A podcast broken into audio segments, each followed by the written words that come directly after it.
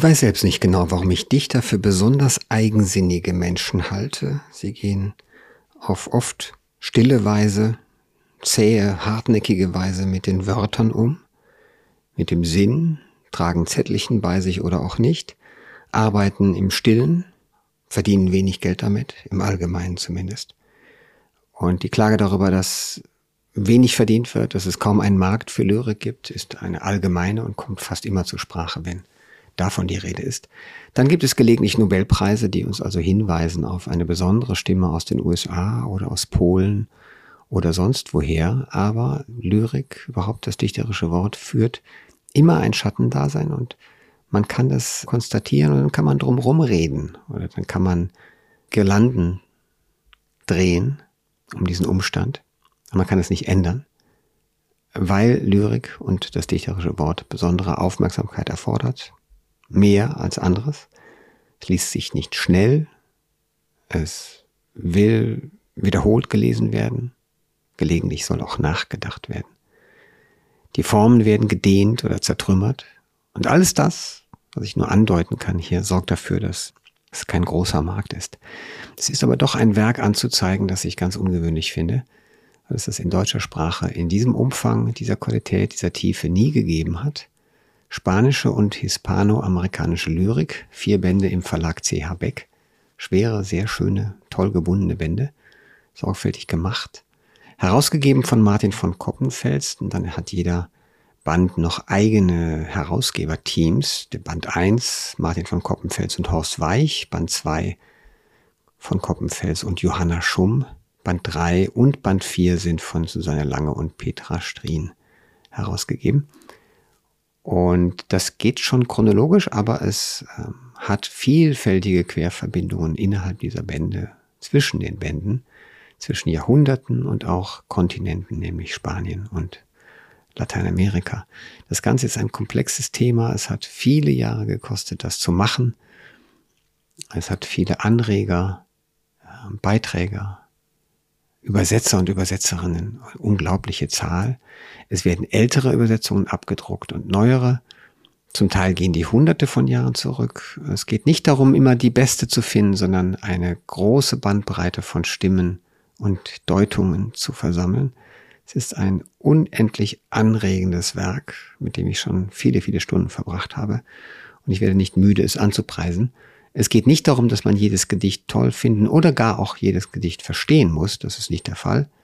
Manche ver verstehe ich gar nicht. Viele Namen waren mir komplett neu, besonders aus Lateinamerika, wo die Suche eine ganz intensive Spurensuche geradezu ist, Dokumentensuche, Ausgabensuche. Und natürlich ist man angewiesen auf den Rat von Experten, die einem da helfen, aber auch die Dichter, die einander empfehlen, fördern, Freundschaften bilden und so weiter. Das Ganze ist also ein fabelhaftes Werk, das ich nicht genug loben kann. Und deswegen möchte ich die nächsten Minuten diesem Werk widmen. Heute ist Sonntag, der 6. November 2022. Und ich freue mich, dass Sie dabei sind.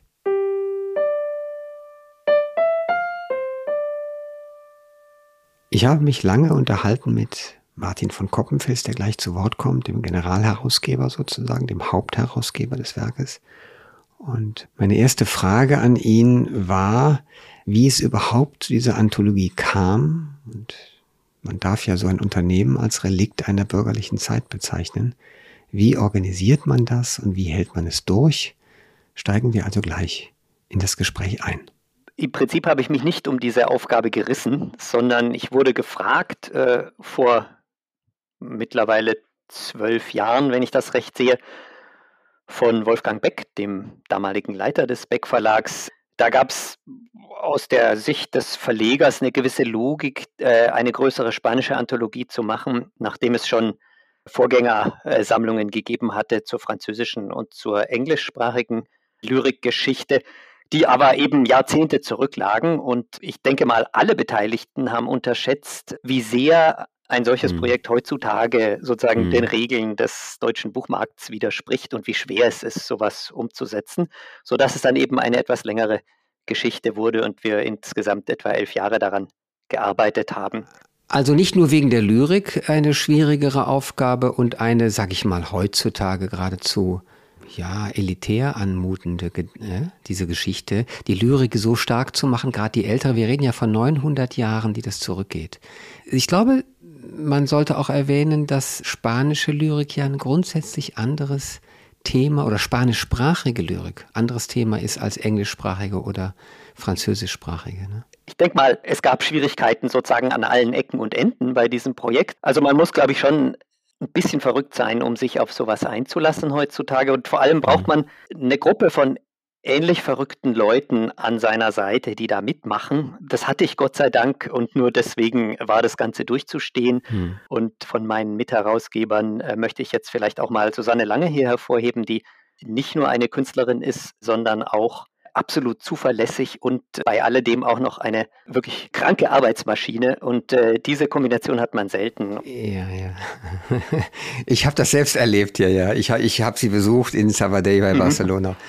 Habe ein bisschen damals beim Don, Don Quixote äh, worauf wir im Laufe der Sendung auch noch kurz zu sprechen kommen mit ihr, denn ich werde auch ihr Zeugnis noch haben. Aber das, was Sie erzählen über die Notwendigkeit der Hingabe eigentlich, ja, und des neben dem eigenen Leben herlaufen Lassens eines solchen Projektes. Ja, also ich glaube, das Grundproblem ist, dass weder im heutigen Wissenschaftsbetrieb noch im Übersetzungsbetrieb noch im Verlagsbetrieb eigentlich der Raum äh, zur Verfügung steht, sowas zu machen. Und deswegen geht es nur, wenn man viele Jahre lang auf Urlaub und Wochenenden verzichtet und mit einer hohen Bereitschaft zur Selbstausbeutung und von der von unserer Seite aus, also von den Herausgebern, Herausgeberinnen aus und von Verlagsseite aus muss man natürlich Raum schaffen im irgendwie engmaschigen Buchbusiness für so ein aus der Zeit gefallenes Projekt. Und ja, wir haben uns zusammengerauft über die Jahre und am Ende das Ding abgeschlossen, worüber wir alle sehr froh sind. Äh, haben dabei viel gelernt, sozusagen auch über die, ja, über die Logiken eines solchen, eines solchen Unternehmens. Es soll ja eigentlich was sein für die Ewigkeit, so sehe ich es immer, für die Bücherewigkeit oder jedenfalls Jahrzehnte, denn das tun die anderen Werke ja auch. Äh, in Ihrer Einleitung zum ersten Band beschreiben Sie die Wurzeln der spanischen Lyrik sehr schön als Produkt eines kulturellen Verschmelzungsprozesses. Und gleich die ersten Verse der Anthologie äh, standen ja ursprünglich zwischen arabischen bzw. hebräischen Texten und sie erklären das auch. Dass jedes literarische Zeugnis also am Ende als Produkt von Durchmischungen, Nichtreinheit oder so als kulturelles Amalgam zu erkennen ist, liegt darin ein Grund- und Leitgedanke der Anthologie? Äh, ich würde sagen ja, auch wenn es vielleicht ein bisschen hm, modisch opportun klingt, zu sagen, alles ist irgendwie hybrid, muss man vielleicht ein bisschen modifizieren und sagen, eine so vielsprachige Kulturlandschaft wie die auf der Iberischen Halbinsel ist ein besonders ja, guter Nährboden für eine starke und äh, historisch haltbare lyrische Tradition oder Traditionen, muss man eigentlich immer im Plural sagen. Also Lyrik ist ja etwas, was sehr viel zu tun hat mit dem Ereignis von Sprache selbst und auch sozusagen mit der musikalischen Seite von Sprache. Und das ist offensichtlich etwas, was in komplizierten Sprachlandschaften gut gedeiht. Also an Sprachgrenzen äh, tritt irgendwie äh, das Gefühl sozusagen für das Klingen der Sprache selbst besonders stark hervor. Und ich würde sagen, das ist ein Grund unter vielen, warum die spanischsprachige Tradition so unglaublich reich ist an lyrischen Formen und starken Lyrikern und Lyrikerinnen. Und äh, vielleicht noch mal ganz kurz zu den von Ihnen angesprochenen hm, Anfangstexten dieser Anthologie. Also wir hatten die fixe Idee, dass äh, aus bestimmten kulturgeschichtlichen Gründen am Anfang eine Seite mit arabischem Text und eine Seite mit hebräischem Text stehen muss. Das hat damit zu tun, dass die ältesten Spuren übrigens romanischsprachiger Dichtung überhaupt diese sogenannten Charchas sind, äh, mhm. arabisch Charcha Ausgang.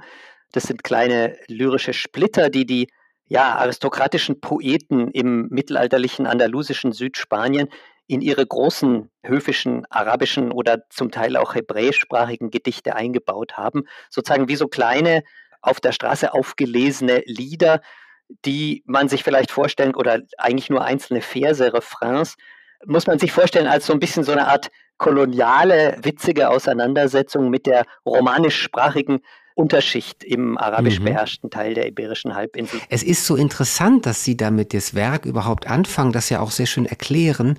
Der Gedanke, weil der das Ganze viel komplexer macht, was man etwa von der spanischen, ich sag mal, dem Kulturministerium, dem Tourismusministerium oder der, den Behörden als große Einheitsidee, nämlich oder eine Vielfalt in der Einheit oder Einheit in der Vielfalt, nämlich das maurische Erbe, das jüdische Erbe und das hispanische. Das wird so gerne mal so versöhnlich in Toledo lokalisiert, aber auf eine recht, wie ich finde, sentimentale Weise und eigentlich unreflektiert. Ihre Geschichte, die Sie erzählen, ist unendlich viel komplexer, enthält aber diese drei Elemente, die drei Kulturen, die drei Religionen. Ich stimme da natürlich absolut zu. Es ist nicht besonders nah an der Wahrheit, wenn man das als so eine Art Harmonie der verschiedenen Sprachen und Kulturen ja, darstellt.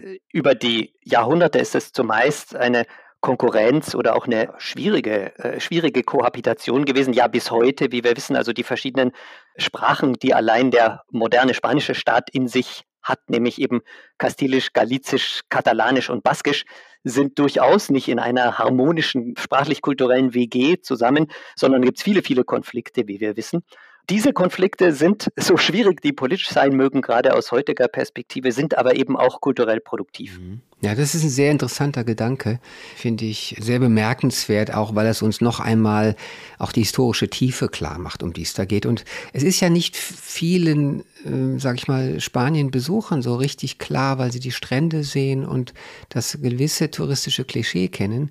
Die Literatur bildet so unendlich viel mehr Tiefengeschichte ab und sehr viel mehr Komplexität, als viele Besucher des Landes überhaupt kennenlernen dass ich dieses Werk schon allein deswegen so aufregend finde. Ich kann es nicht oft genug sagen und ich werde es in diesem Podcast, glaube ich, mehrfach betonen, wie fabelhaft das kommentiert ist und wie ausführlich man Hilfen bekommt als Nicht-Experte. Also auch, ich sage, ich nenne es mal die Querverbindungen, die Sie mit Pfeilchen und Seitenhinweisen wie beim beim Himmel- und Hölle-Spiel, man springt so durch die vier Bände sogar oder über Jahr, Jahrhunderte hinweg.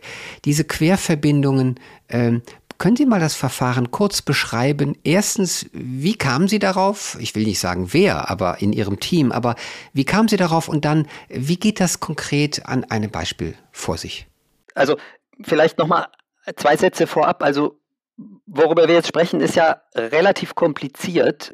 Man muss irgendwie versuchen, das sozusagen in die Struktur von so einer ja, sehr umfangreichen, um nicht zu sagen monströsen, vierbändigen Anthologie umzusetzen. Und ähm, wir haben versucht, uns vorzustellen, wie gehen Leser, die vielleicht äh, nicht so viel kulturgeschichtliches Wissen haben, wie gehen die überhaupt an so ein etwas abschreckendes Konvolut von vier Bänden heran? Und ein Versuch, mit diesem sozusagen äh, kulturellen Overkill umzugehen, ist eben zu sagen, wir springen da einfach kreuz und quer durch. Eine Anthologie ist ja nichts, was man von vorn bis hinten liest, sondern was man nur auf eine Weise lesen kann, nämlich lustvoll hüpfend, sozusagen von Stelle zu Stelle und von Gedicht zu Gedicht, wo eben gerade das Auge hängen bleibt. Und das wollten wir ein bisschen steuern durch so ein System von Wegweisern, die wir zwischen die Gedichte gelegt haben. Und die Idee war, Texte über die Jahrhunderte und auch übrigens über den Atlantik hinweg, also von Spanien nach Lateinamerika und zurück, miteinander zu vernetzen die in bestimmten Beziehungen zueinander stehen. Das können verschiedenartige Beziehungen sein. Oder ich sage es nochmal anders, eigentlich wollten wir nur hervorheben, wie die Gedichte immer schon miteinander im Gespräch sind, sozusagen in so einem poetischen Gemurmel einander zitieren, einander parodieren, miteinander kämpfen, äh, einander aufgreifen. Und das ist, glaube ich, auch ein weiterer charakteristischer Zug der spanischsprachigen Tradition, die in gewissem Sinne traditionalistisch ist, in dem Sinne, dass auch modernste Autoren und Autorinnen sich wieder auf die klassischen Texte zum Beispiel der Renaissance zurückbeziehen und mit der eine kreative Auseinandersetzung suchen. Das heißt, da gibt es sozusagen sehr viel Gespräch, so ein großes poetisches Gemurmel zwischen den Seiten. Und das wollten wir ein bisschen sozusagen sichtbar machen. Ja, das, find, das fand ich auch enorm anregend. Das geht ja auf der Ebene, manchmal ist es ein Gedanke, ein Bild, eine Metapher, mhm. Äh, eine Stimmung und man kann den nachgehen, diesen Pfeilchen und diesen Hinweisen. Man kann es aber auch lassen. Überhaupt habe ich festgestellt, dass äh, wenn man mich also lang genug allein lässt mhm. mit dieser Anthologie, also erstmal muss ich die Schutzumschläge abmachen, damit sie schön zu handeln sind. Ja, so beim, beim, es ist ja auch sehr solide gebunden. Deswegen geht das ganz prima, kann man sie ja nachher wieder drauf tun. Aber ich habe gemerkt, dass ich tatsächlich zwischen den Bänden sehr gerne hin und her springe, auch zwischen Kommentar und äh, Haupttext, also den, den Gedichten und dann natürlich auch diesen kleinen Biografien oder Biogrammen, hm. die da geliefert werden. Sie hatten mich ja um ein Beispiel gebeten. Ja, um Gottes Willen, auf jeden Fall. Unterbrechen Sie mich. Also, was Sie sagen, finde ich sehr schön und entspricht sozusagen dem Gedanken von uns, nämlich, dass man das nicht als so eine Art bildungsbürgerliches Kulturmonument betrachtet, sondern als ein Spielfeld oder so eine Art Sprachbastelbuch oder so etwas, ja, wo man eben spielerisch mit umgehen muss. Und ich gebe jetzt mal ein Beispiel, ein sehr berühmtes Gedicht von García Lorca, mm, Casida de las dos Palomas Oscuras, also die Casside, das ist eine arabische Gedichtform von den zwei dunklen Tauben, ein Gedicht aus den 1930er Jahren. Äh, wenn man das sozusagen in dem Kontext sieht, in dem wir es hier gestellt haben mit diesen Pfeilchen, dann sieht man, dass García Lorca da ein spätmittelalterliches spanisches Gedicht zitiert, nämlich ein äh, Gedicht des höfischen Lyrikers García Sánchez de Badajoz. Das ist so ein allegorisches Gedicht, wo ja ein Dialog mit der, also im, im Sinne mittelalterlicher Liebeslyrik ein Dialog mit äh, der Nachtigall stattfindet als Expertin für Liebesfragen. Und diese Tier- oder Vogeldialoge, sowas gibt es bei Lorca öfter. Und man denkt, er nimmt es irgendwie aus der Folklore oder vielleicht auch aus der arabischen Tradition, aber hier nimmt das tatsächlich von einem heutzutage, glaube ich, weitgehend unbekannten kastilischen Lyriker des, äh, aus der Zeit um 1500. Und solche Beispiele gibt es sehr viele. Ja, die lateinamerikanischen Lyriker des 20. Jahrhunderts führen eine intensive Auseinandersetzung zum Beispiel mit der Renaissance-Liebesmystik der Spanischen, also dem heiligen Johannes von Kreuz und der Teresa von Avila. Und ich glaube, es ist jedenfalls für jemanden, der Lyrik liebt, ist es etwas Genussvolles sozusagen an, an bestimmten Wortgruppen entlang so durch die Jahrhunderte springen zu können. Wie kann man nur so skizzieren, und wenn ich Sie darum bitten dürfte, das Verhältnis zwischen spanischer und lateinamerikanischer Dichtung einfach mal in so ein paar Linien zu zeichnen. Das ist ja ein sehr komplexes, sehr fruchtbares Verhältnis, auch ein, ein Konkurrenzverhältnis und Sie bilden das aber auf besondere Weise in diesem Werk ab.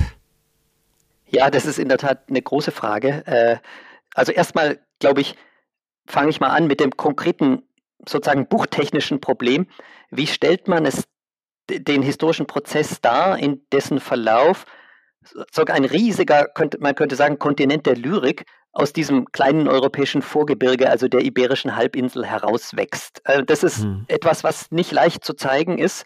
Und wir haben es versucht, in die Struktur zu bringen, dass wir nicht irgendwie da ein, ich würde mal sagen, eine separate Abteilung einrichten für lateinamerikanische äh, oder genauer gesagt hispanoamerikanische Gedichte, also etwa irgendwie zwei Bände oder so dafür reservieren, sondern wir haben versucht, so gleitende Übergänge zu zeigen und das heißt, wir haben so eine Art, ja, wie soll ich sagen, anschwellende Welle der amerikanischen oder lateinamerikanischen Lyrik. Im ersten Band gibt es, glaube ich, genau ein Sonett, was von mhm. einem auf dem amerikanischen Kontinent geborenen Autor verfasst ist. Das ist sozusagen das erste lateinamerikanische Gedicht, wenn man so will, in unserer Sammlung. Und im vierten Band sind es dann fast drei Viertel, wenn ich das recht sehe, der Texte, ja. die von modernen lateinamerikanischen Autoren und Autorinnen stammen. Also das ist erstmal die Struktur.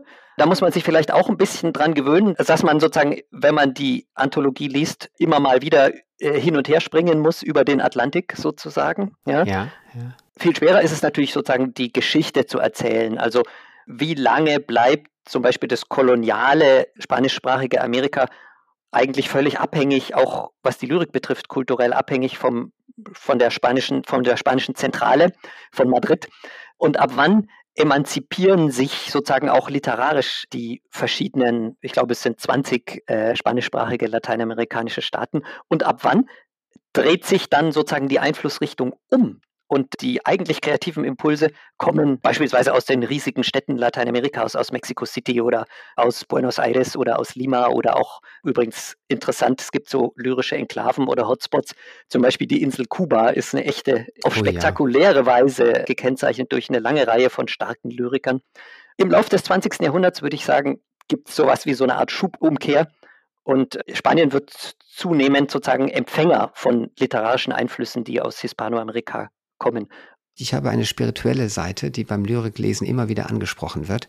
Und ich wollte Sie eigentlich fragen, wie die Ihre aussieht. Am Beispiel der alten Verse von Jorge Manrique, mhm. die Sie übersetzt haben. Ein berühmtes Gedicht, das mich schon seit vielen Jahren verfolgt.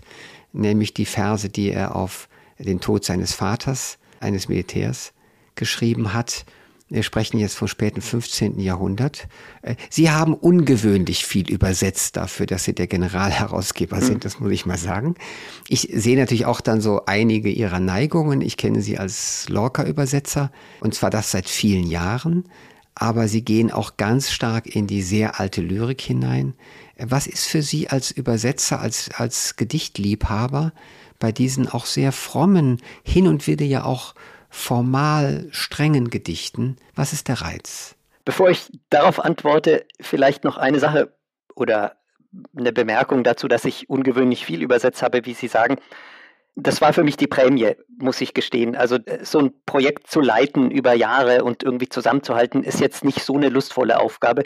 Die Kompensation war, dass ich sehr viel übersetzen durfte. Übrigens nicht immer frei gewählt. Also, dass ich mhm. relativ viel sozusagen ältere Lyrik übersetzt habe in diesem Fall, hat auch was sozusagen mit der Aufgabenaufteilung innerhalb des Herausgeberteams zu tun und mit meiner Verantwortlichkeit jeweils mit anderen Personen, aber für die ersten beiden Bände, wo ich dann einfach auch in der Pflicht war, Dinge, die äh, andere nicht machen wollten, dann eben auch zu ja, machen. Aber ja. im Zuge dessen bin ich eben auf die sogenannte Lyrik des Cancionero gekommen, also der ja, Spätphase der mittelalterlichen spanischen Lyrik, zu der auch der erwähnte Jorge Manrique gehört. Für mich war das keine ganz neue Entdeckung, das, äh, damit habe ich mich im Studium schon mal intensiv beschäftigt, aber es liegt sehr lange zurück und zwar sozusagen eine alte Liebe, die ich da versucht habe wieder zu aktivieren. Und ich muss sagen, ich finde die ganze Epoche außerordentlich faszinierend.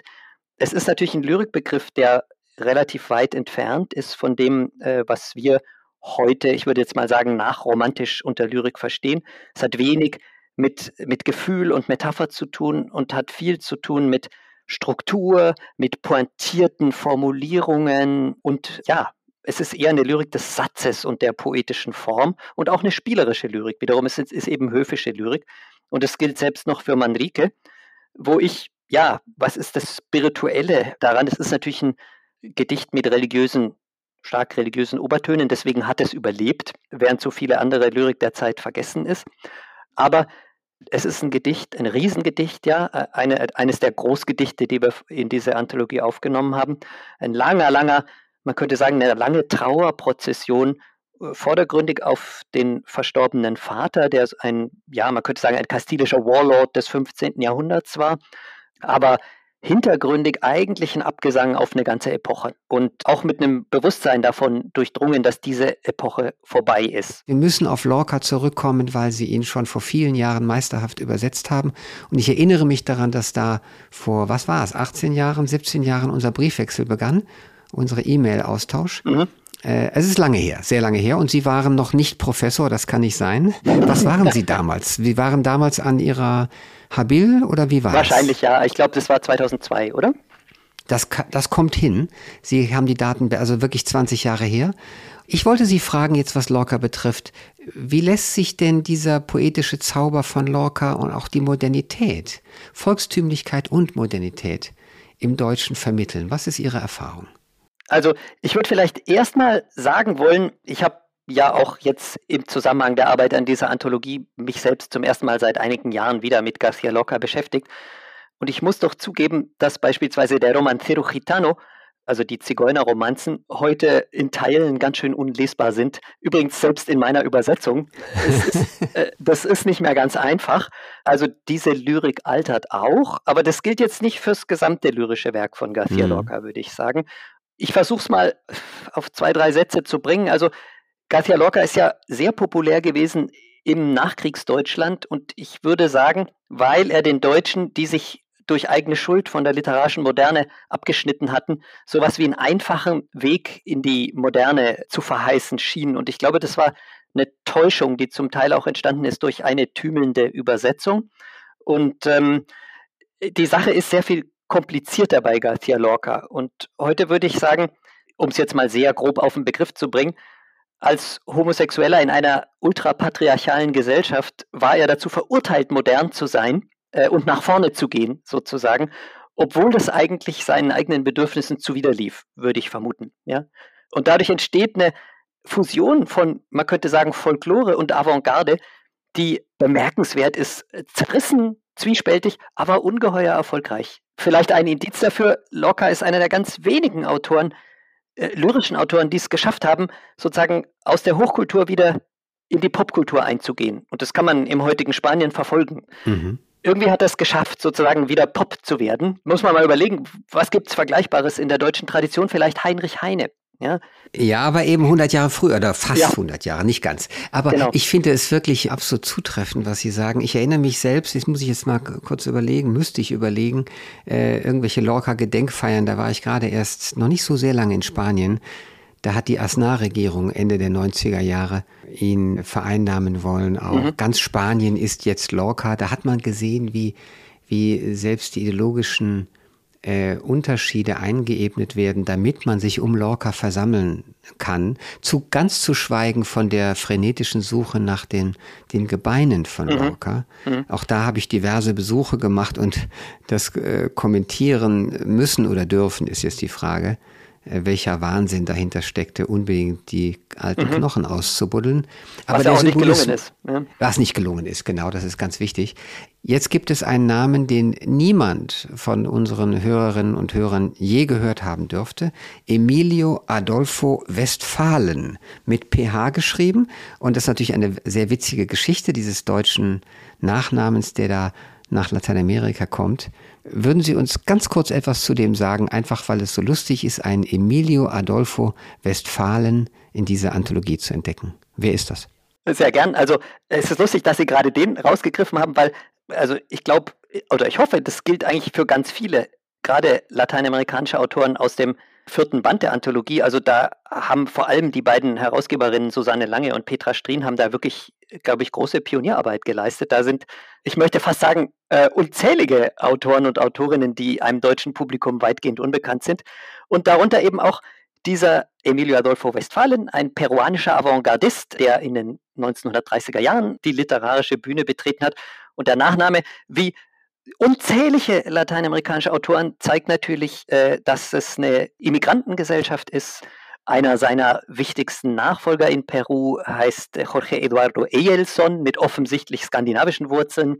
Ich brauche gar nicht zu reden von Alejandra Pizarnik, äh, osteuropäische jüdische Familie und so weiter. Also José Watanabe, genau. José Coser, ja, ja, es gibt ganz viele, die gerade Osteuropa ist ja in Argentinien besonders stark und, oder genau. eben Japanisch in, in, in Peru. Es ist völlig richtig, hier kommen wir wieder zu dem Thema, es gibt hier wirklich große kulturelle Amalgame. Äh, die sich in der Lyrik scheint mir zumindest noch einmal stärker zeigen? Oder ist es nur, dass wir in, in, äh, stärker auf diese Namen starren, um sie zu entziffern? Ich weiß es nicht genau. Ja, also Sie sagen zumindest was über die Gesellschaft, die diese Lyrik hervorgebracht hat. Und das ist dann natürlich auch ein großes Plus der hispanoamerikanischen Lyriktradition gegenüber der spanischen, die natürlich homogener geblieben ist und auch teilweise durch selbstverschuldete Einkapselung homogener geblieben ist, während die lateinamerikanischen äh, Literaturszenen sich öffnen mussten für all diese verschiedenen Töne und übrigens auch musikalischen Traditionen, die aus den verschiedenen, aus den, aus aller Herren Länder da sozusagen in die, in die Städte mit den, mit den Migranten gekommen sind. Nochmal ganz kurz zurück zu Westfalen. Er ist ein leiser Avantgardist, der so ein bisschen versteckt ist äh, zwischen beispielsweise einer äh, wuchtigeren, äh, militanteren avantgardistischen Stimme auch eines Peruaners, nämlich César Vallejo, der etwas mehr eingeführt ist in Deutschland, auch übrigens dank Enzensberger. Oder Vicente Huidobro, der Chilene, das sind sozusagen die lauten Avantgardisten, würde ich mal sagen. Und dazwischen steht ein Mann wie Westphalen, der sowas wie ein verspäteter Mystiker ist eigentlich und der den, übrigens den Surrealismus nach Lateinamerika gebracht hat und ihn aber kombiniert hat, wiederum mit karmelitischer spanischer Mystik, also mit dem heiligen Johannes mhm. vom Kreuz. Und das ist Wunderbar. eine wirklich faszinierende Mischung, finde ich. Ganz toll. Also ich danke Ihnen sehr, dass Sie uns hier so äh, ein Parforce-Ritt hier. Äh, es war ein kurzer Ritt, aber äh, er war lang. Ja? Er war lang und er war kurz zur selben Zeit. Aber äh, wir wollen ja neugierig machen und ich werde jedenfalls, das weiß ich, die Umschläge bleiben ab damit ich da richtig grabbeln kann an diesen Bänden, die fabelhaft auch gebunden sind, richtig kompakt, schweres Papier, wie ich es liebe. Und äh, also wirklich Bücher für die Ewigkeit. Herr von Koppenfels, ich danke Ihnen sehr für die Zeit und wünsche dieser Ausgabe großen Erfolg. Ich habe zu danken.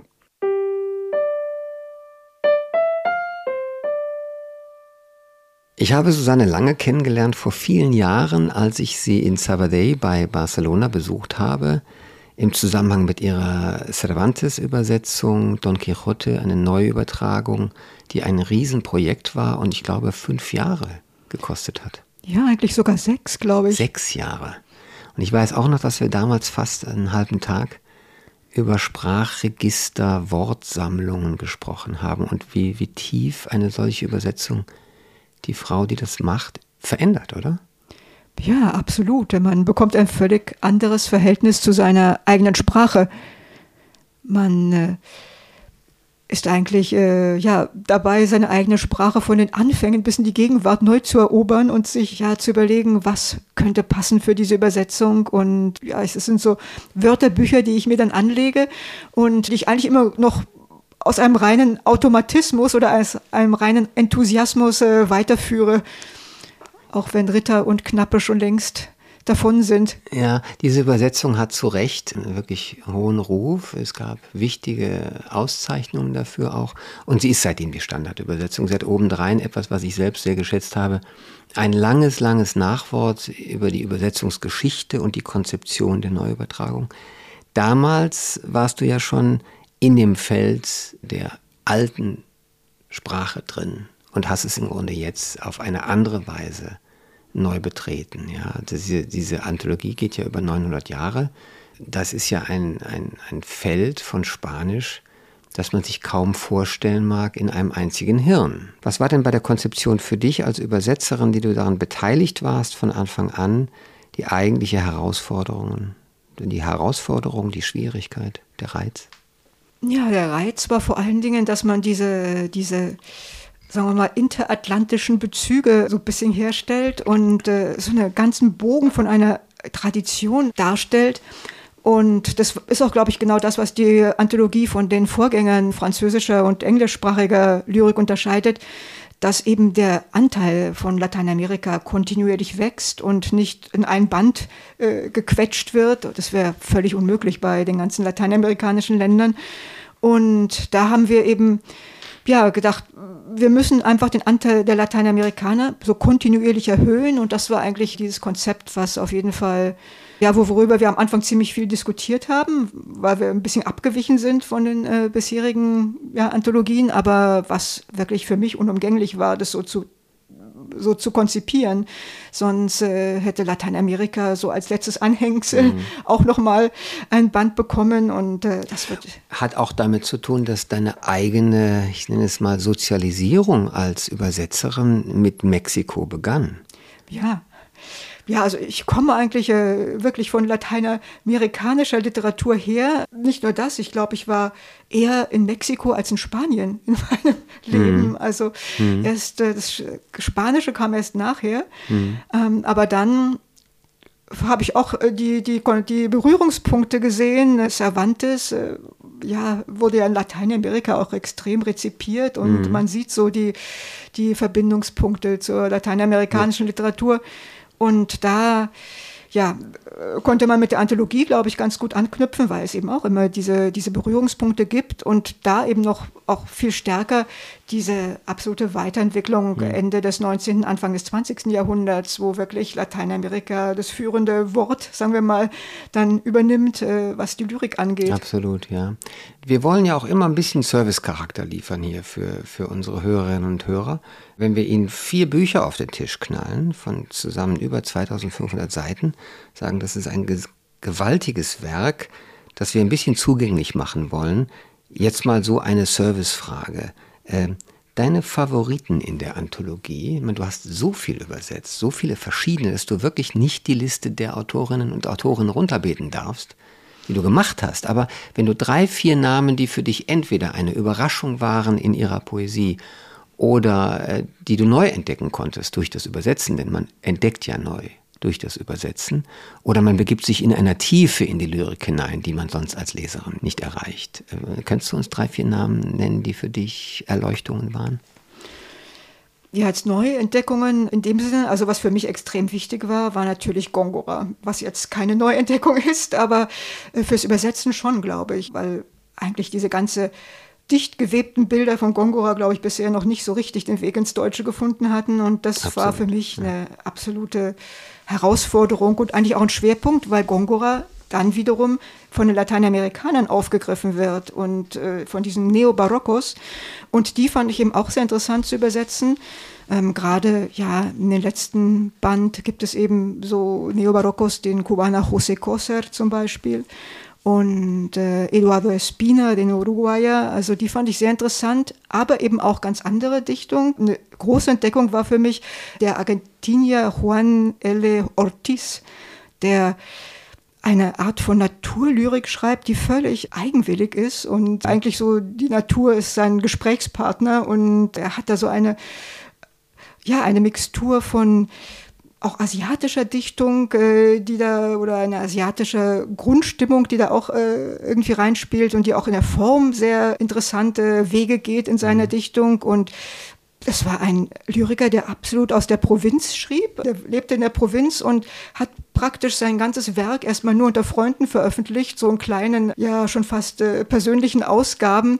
Und dann erschien es in den 70er Jahren plötzlich mit einem Schwung mehrere, fast schon über 1000 Seiten eines Gesamtwerkes, was dann in Argentinien also ungeheuer viel Aufsehen erregte. Mhm. Und ja, also diese so, so einsame Gestalten, die so eine ganz eigene Tradition begründen, die fand ich äh, besonders interessant. Ja, es ist ein Kennzeichen dieser Bände, dass sie das, was sie macht, sehr gründlich und in die Tiefe macht. Und ich möchte es mal so charakterisieren, dass etwa Gongoda, es gibt hier eine Soledad, die erste, nämlich die erste Einsamkeit, oder jeweils aus der ersten, also es gibt 30 Seiten am Stück. Ja? Das heißt ja immer dann 15 Spanisch, 15, aber es ist eine Menge Text. 15 Seiten Spanisch, 15 Seiten Deutsch. Von dieser Lyrik ist einfach sehr viel Text und erlaubt deutlich tiefere Blicke in die Lyrik, als das der typische Anthologiestil im Sinne von Blütenlese wäre. Ja, hier wird eher versucht, scheint mir, doch die Autoren, die man abbildet, in einer gewissen Breite zu zeigen, gerade die wichtigen natürlich. Das andere, was du gerade erzählt hast, weil du immer gleich auch vom Leben erzählst oder von der Reputation der Autoren, ähm, du hast viele auch der Biogramme geschrieben, so nenne ich sie mal. Also Borges hat ja diesen herrlichen Begriff der Biogramme äh, benutzt für seine drei bis vier Seiten langen, ja, wie soll man es nennen, biografischen Stücke über Dichter und Autoren. Und äh, ihr habt hier in diesen vier Bänden, das fände ich fabelhaft, das kann man so weglesen, ohne überhaupt eine Zeile gelesen zu haben, der Lyrik. Das fand ich so toll. Und du hast sehr viele von denen geschrieben. Das ist eine ganz konzentrierte, aber auch durchaus persönliche Sprache, in der ihr das Dichterleben beschreibt und die für mich unendlich anregend sind, diese Stücke, um auch in, zur Lyrik hinzufinden. Ich habe natürlich auch einige Favoriten und zwar auch bei, unter deinen Übersetzungen, die mich entweder besonders bezaubert haben oder die ich neu gelesen habe oder die ich überhaupt entdeckt habe. Ich würde ganz gern mal sagen, ähm, äh, Garcilaso de la Vega ist in Band 1, ist ja ein, einer der großen alten Dichter und da hast du das Sonett 32 übersetzt äh, das da anfängt mit der Zeile Meine Zunge lässt vom Schmerz sich führen. Und das werde ich jetzt erst einmal lesen.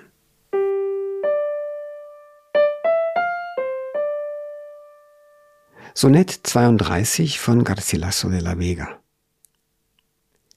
Meine Zunge lässt vom Schmerz sich führen. Führerlos zieh ich samt Schmerz ins Weite.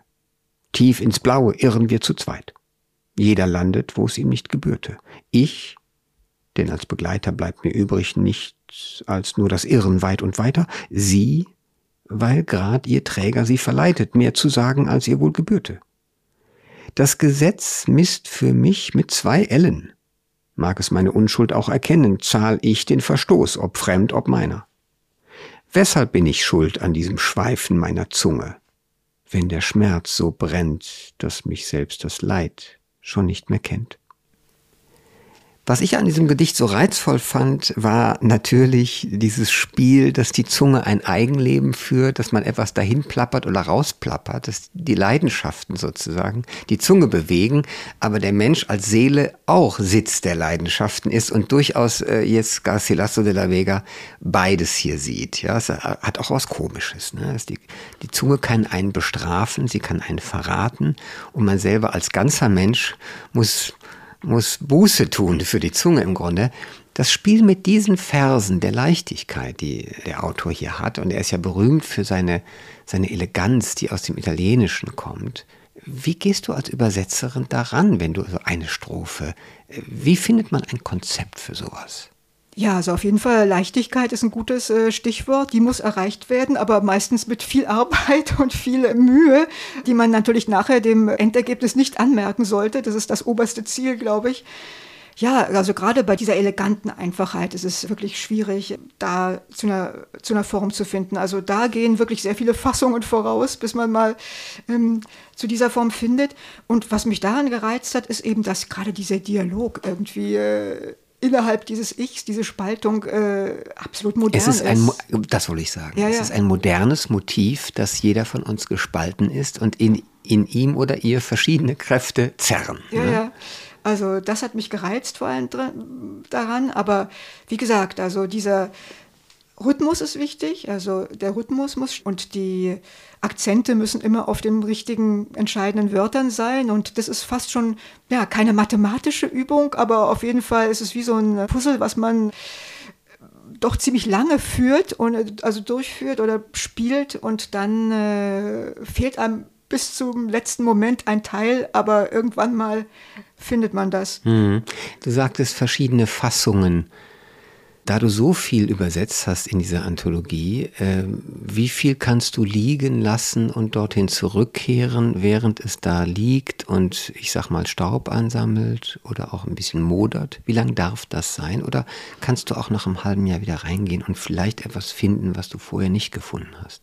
Also das geht vielleicht einfacher bei Sonetten. Da hat man dann mit Abstand, ist es schon ganz gut, da sieht man dann, was funktioniert vielleicht nicht so ganz ideal, was kann man, könnte man noch anders machen. Und mit einem frischen Blick kann man das auch nach einem halben Jahr noch mal gut überarbeiten. Bei solchen langen Stücken wie Gongora, da muss man wirklich drinnen sein. Das ist dann wirklich schwierig, dann rauszugehen und nach einem halben Jahr wieder neu anzusetzen. Also das äh, ist was, da muss man wirklich am Ball bleiben und natürlich Kleinigkeiten wird man immer verbessern.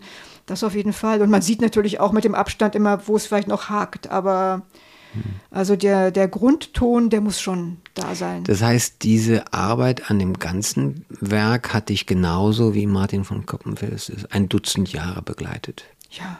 Und zwar ja, ja. immer neben, also es lief immer in einer parallelen Spur sozusagen. Ne? Ja, auf jeden Fall, also die ganze Zeit. Also wir haben auch von Anfang an schon erst Übersetzungen gemacht äh, und dann bis zum Ende eigentlich sogar äh, noch, wenn noch das eine oder andere Gedicht hinzukam, haben wir eigentlich wirklich fast die elf Jahre lang auch parallel übersetzt.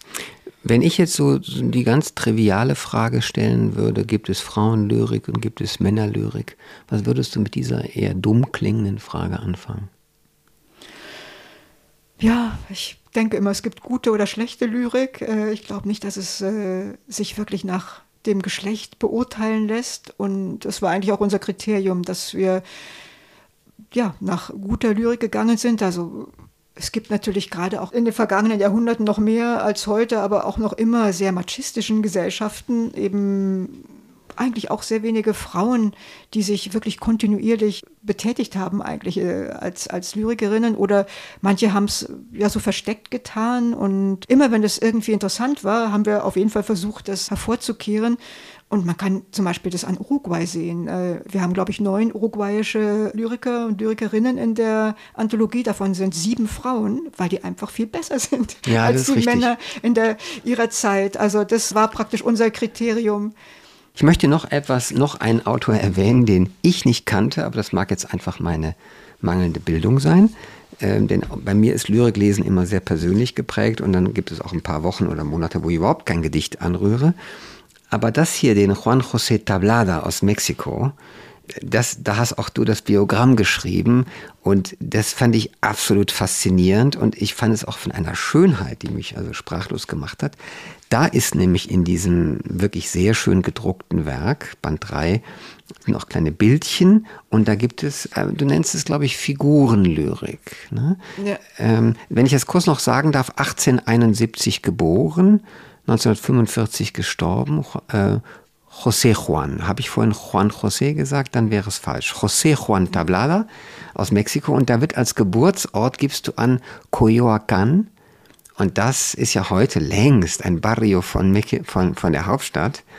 äh, Mexiko-Stadt, das war damals also noch eigene, eigenes Dorf. Genau. Äh, und Mexiko-Stadt war eine ganz angenehme, fabelhaft, märchenhaft schön gelegene Stadt und man sah die beiden Vulkane immer. Ich habe mal eine Weile in, in Coyoacan vier, fünf Monate zubringen können, vor langen Jahren. Da sah man die Vulkane nicht mehr. Ja. Äh, aber erzähl doch mal kurz, was das für eine. Ich darf ein Gedicht ganz kurz lesen, weil es so kurz ist.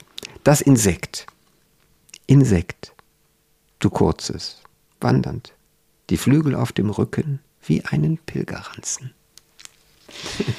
Ja, er nennt die äh, Poema Syntheticos. Das ist eigentlich, also er war in Japan äh, und hat da wirklich, ich glaube, als wirklich einer der ersten äh, das Haiku eingeführt in die spanischsprachige Dichtung. Und äh, er, es ist jetzt nicht äh, im ganz strengen Sinne, sind es keine Haikus, aber er hat sie wirklich. Er hat die Silben gezählt auch, ne? Ja, äh, also es gibt nur eins, das wirklich ziemlich perfekt ist. Die anderen sind so annähernd, ja. Annähernd Haikus, Ähm, ja. Haikus und er nennt sie eben synthetische Gedichte. Und ja, das hat wirklich, also Tablada hat mehrere Revolutionen angeführt. Er war erst äh, Modernista, also hat irgendwie diese ganze äh, rhythmische, äh, den Rhythmus und die ganzen Bilder des äh, Modernismus der Jahrhundertwende äh, erstmal äh, eingeführt in Mexiko und dann hat er angefangen, eben diese Haikus einzuführen. Dann hat er Figurengedichte gemacht, dann hat er mexikanische Themen eingebracht, der Ureinwohner, also er hat alles glaube ich, der modernste, fast jüngste Dichter, kann man sagen, dieser Zeit, egal äh, in welchem Alter. Das war so interessant, weil was ich bei dir gelesen habe, dass der, dass Octavio Paz, der für uns ein Klassiker ist, in dem Sinne, dass er großer Vermittler der mexikanischen Kulturwelt insgesamt war, über, über Jahrzehnte hinweg und die Stimme Mexikos in der Lyrik für uns, dass der auch diesen Tablala geehrt hat, indem er ihn in Anthologien reingenommen hat, in, in maßgebliche Sammlungen, auch als älteren Dichter, weil er offenbar ihn als grundlegend ansah und als so einen wichtigen, äh, formbewussten Künstler. Also es ist zauberhaft, ich kann das jetzt leider nicht, weil wir im Podcast sind und nicht per Video das machen. Hier hat er sogar äh, ein, einen abnehmenden Mond und einen Vollmond hier mit seiner Handschrift gefüllt. Und ist das deine Handschrift, die das hier auf Ja. Deutsch macht? Jetzt sehe ich nämlich hier, wie du, du hast hier dich bemüht, einen abnehmenden und einen Vollmond ähm, in deiner Handschrift zu füllen, mit deiner Handschrift zu füllen. Und wessen Handschrift ist das hier? Ist das, Das ist? Tabladas, ja. Ist ja irre. Genau. Dann ist das also immer wieder äh, gedruckt äh, und nachgebildet worden. Nein, es ist wirklich einfach wunderschön gemacht und auch in diesem Fall sehr sinnlich gemacht mit diesen Bildern und der, dass die Lyrik dann auch grafisch wird. Ja, und die Zeichen zur, zur, zur Zeichnung wird. Ist wirklich sehr schön. Gedichte haben Titel wie Die Weide, das Insekt, die Wolken, Schmetterling der Nacht, die Spinne, der Schwan. Ja, ähm, ja wir kommen so allmählich zum Ende, liebe Susanne. Deswegen möchte ich noch mal ähm, eine, eine Sache fragen. Ich hatte mir das notiert, weil du so viel Prosa und aus so vielen verschiedenen Bereichen der Welt übersetzt. Äh, Ist Prosa das tägliche Brot und die Lyrik irgendwie was anderes? Ist das dann so der Tanz auf dem, auf dem Eis? Ja, es sind schon andere äh, Tätigkeiten, kann man sagen, obwohl im Grunde natürlich äh, beidem die gleiche, ja, die gleiche Sorgfalt gegenüber der Sprache zugrunde liegt. Also Prosa kann natürlich, muss man natürlich eigentlich genauso durchkomponieren, wie man Lyrik durchkomponiert, aber bei der Lyrik hat man eben diesen ganz engen Rahmen, in dem wirklich alles stimmen muss und alles passen muss und da sitzt man wirklich länger dran und äh, das kann natürlich auch sein, dass oder es ist eigentlich immer so, dass man die Lyrik immer wieder aufgreifen muss, mit ein bisschen Abstand, äh, immer wieder sich vornehmen muss und überarbeiten. Also da das Abhängen, glaube ich, bei Gedichten ist schon extrem wichtig. Und, Mhm. Und das bleibt man- hat, insofern haben deine letzten 10, 12 Jahre einen anderen Charakter gehabt, ja, dass das immer nebenher lief. Ich wünsche eurem Werk großen Erfolg und natürlich lange Dauer. Ich glaube, die ist mal garantiert. Das sind also herrlich gemachte Bände, Ich hoffe. Die wir hier ähm, heute vorgestellt haben. Und äh, wir hören uns und sehen uns wieder bei nächsten Arbeiten von dir. Ich freue mich drauf. Ich auch. Dankeschön. Bin gespannt.